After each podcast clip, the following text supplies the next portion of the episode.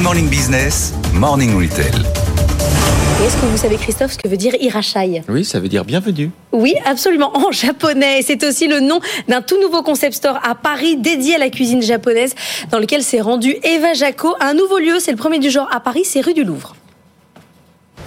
Ce lieu de 800 mètres carrés est à la fois euh, café, bar, euh, restaurant. À l'origine de ce concept, deux amoureux du Japon, Thierry Manson et euh, Xavier Marchand. Depuis l'ouverture d'Irachai en août dernier, c'est près de 1000 personnes qui franchissent les portes de ce concept tous les jours. C'est ce qu'on va aller voir. Xavier Marchand, bonjour. Comment est née l'idée de ce projet? En fait, ce qu'on a vu avec Thierry, c'est que les Français étaient très intéressés par la cuisine japonaise. Ils allaient beaucoup au restaurant japonais, mais que quand il s'agissait d'utiliser les produits chez eux, ils étaient un peu perdus. Ils savaient pas où aller. Quand ils se trouvaient où aller, ils savaient pas comment utiliser les produits. Donc, on a voulu faire une épicerie japonaise sympa où les produits sont bien présentés, bien expliqués, où on donne des idées d'utilisation. Oui, parce qu'on le voit hein, sur les produits, il y a à chaque fois une fiche qui explique comment le cuisiner, qu'est-ce que c'est exactement. Alors justement, l'épicerie représente 50% euh, du business. Vous avez euh, plus de 1000 produits ici, euh, dont certaines références qui sont très rares. Comment vous avez sourcé ces produits? On est parti de zéro, on a monté une équipe dont deux personnes sont à Tokyo et on a contacté les producteurs directement, c'est nous qui importons nous-mêmes. On a choisi, on a fait venir plus de 2000 euh, échantillons et on a choisi 1000 produits qu'on vend aujourd'hui sur des critères de qualité, de prix effectivement, mais aussi sur des choses plus spécifiques. On a fait attention par exemple à faire en sorte d'avoir des petits conditionnements pour que les gens qui testent un nouvel ingrédient puisse le tester sur une petite quantité. Donc vous avez par exemple ce miso en 200 grammes ça évite d'en acheter un kilo et de se retrouver avec des restes dans son frigo. Vous avez aussi une section vrac Tout à fait, on vend en vrac à la fois le solide et le liquide. Donc on vend du riz en vrac, ce sont d'ailleurs les riz qu'on utilise dans les restaurants.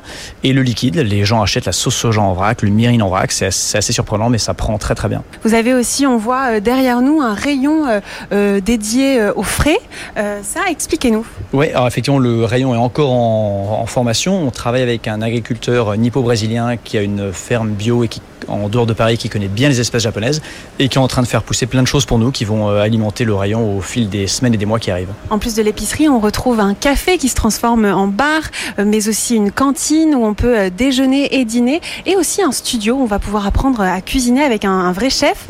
L'ambition, c'est de développer l'expérience en plus du retail Oui, c'est vrai. C'est vrai qu'on voulait en faire un lieu de vie et c'est pour ça qu'on est ouvert de 8h à minuit, 7 jours sur 7 et on voit en permanence les gens aller dîner, euh, aller faire leurs courses après le dîner ou venir le café le matin et repartir après. Donc les gens utilisent vraiment l'espace de A à Z et ça marche très très bien de ce point de vue-là.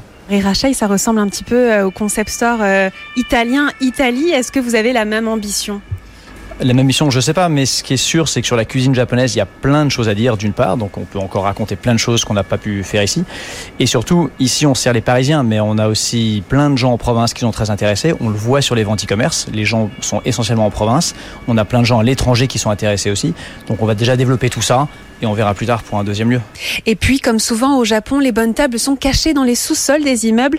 Justement, Hirachai va ouvrir un restaurant bistronomique ici, la table tenue euh, par une chef japonaise, une expérience euh, plus haut de gamme centrée autour de la boisson avec une large sélection euh, de saké et d'autres alcools japonais.